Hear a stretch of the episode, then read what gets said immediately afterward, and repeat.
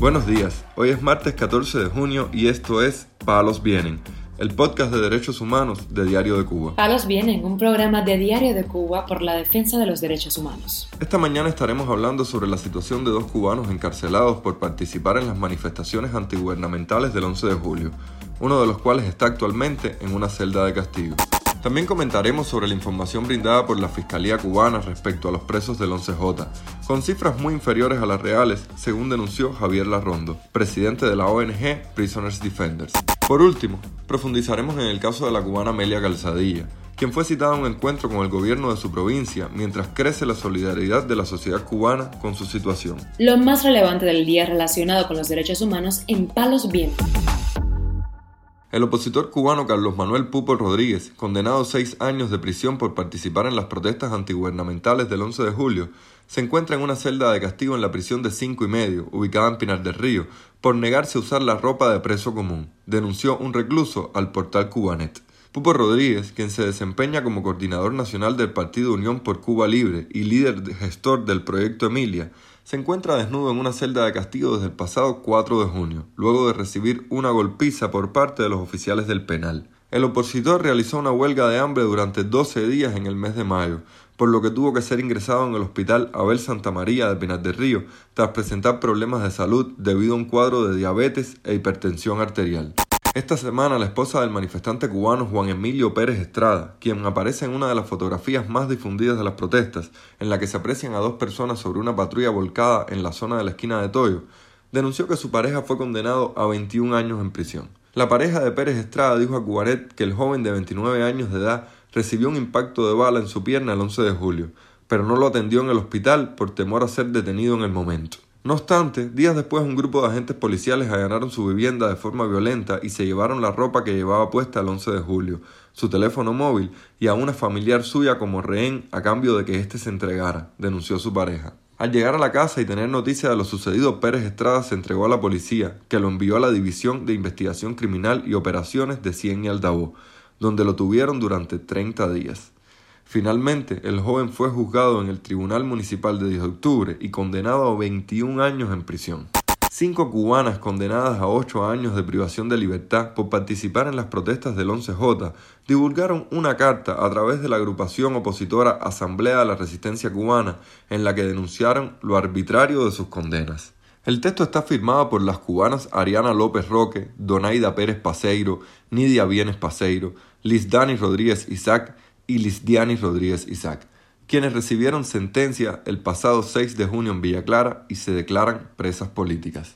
Queremos dejar bien claro que somos inocentes, que no cometimos delito alguno, solamente salimos a las calles el pasado 11 de julio de 2021 a manifestarnos pacíficamente con la idea de vivir en un país libre y democrático junto a miles de placeteños, afirmaron las prisioneras en la carta. Las cinco dijeron que su condena no es más que un ajuste de cuentas de aquellos que movidos por el odio hacia quienes defienden sus ideas, golpean, encarcelan y hasta matan a todo aquel que no está de acuerdo con su absurda política comunista. Además, señalaron que fue un juicio lleno de falsas acusaciones y totalmente dirigido por la policía política.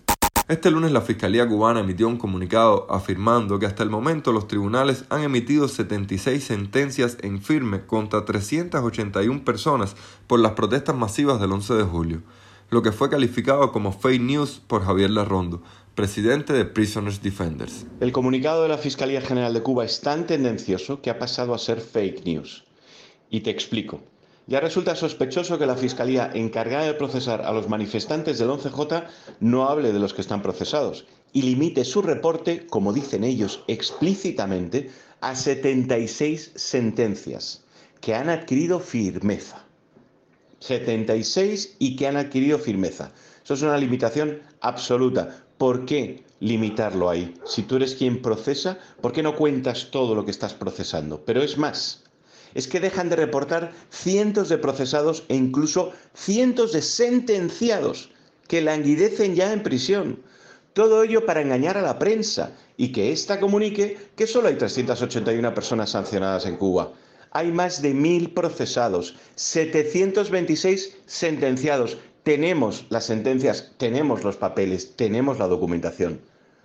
Nosotros tenemos documentación de todos esos casos. Sentencias que no pueden ser obviadas y situaciones de prisión que, como poco, son para reportarlas. Según la Rondo, al menos 37 menores han sido procesados y 23 sentenciados, aunque la Fiscalía solo reconoció 15 casos. El objetivo no es otro que llevar a la prensa al error de oficializar que en Cuba hay 381 personas en prisión por el 11J, porque es más o menos a lo que llevan a decir. Decir que hay 381 sancionados sería la misma magnitud de, de falsedad porque sancionados son aquellos que están sentenciados y en prisión, cientos más, al igual que los que están sancionados, por supuesto, con un auto fiscal que les priva de la libertad. ¿O, qué pasa? ¿Esos no, no están eh, sancionados estando en prisión por un auto fiscal ejecutivo? Otros cientos más. El titular que merece, claro, es otro. Por ejemplo, en un análisis limitado a 76 causas penales de los cientos de causas penales presentes en el 11J, Cuba reconoce que solo en estas 76 causas hay 381 sancionados, entre los que se encuentran 16 menores.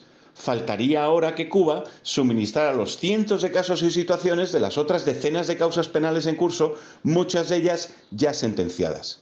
Eso ya sería otra explicación, porque Cuba está tratando de que la prensa le oficialice su propio fake news. Y eso es muy grave. Palos viene.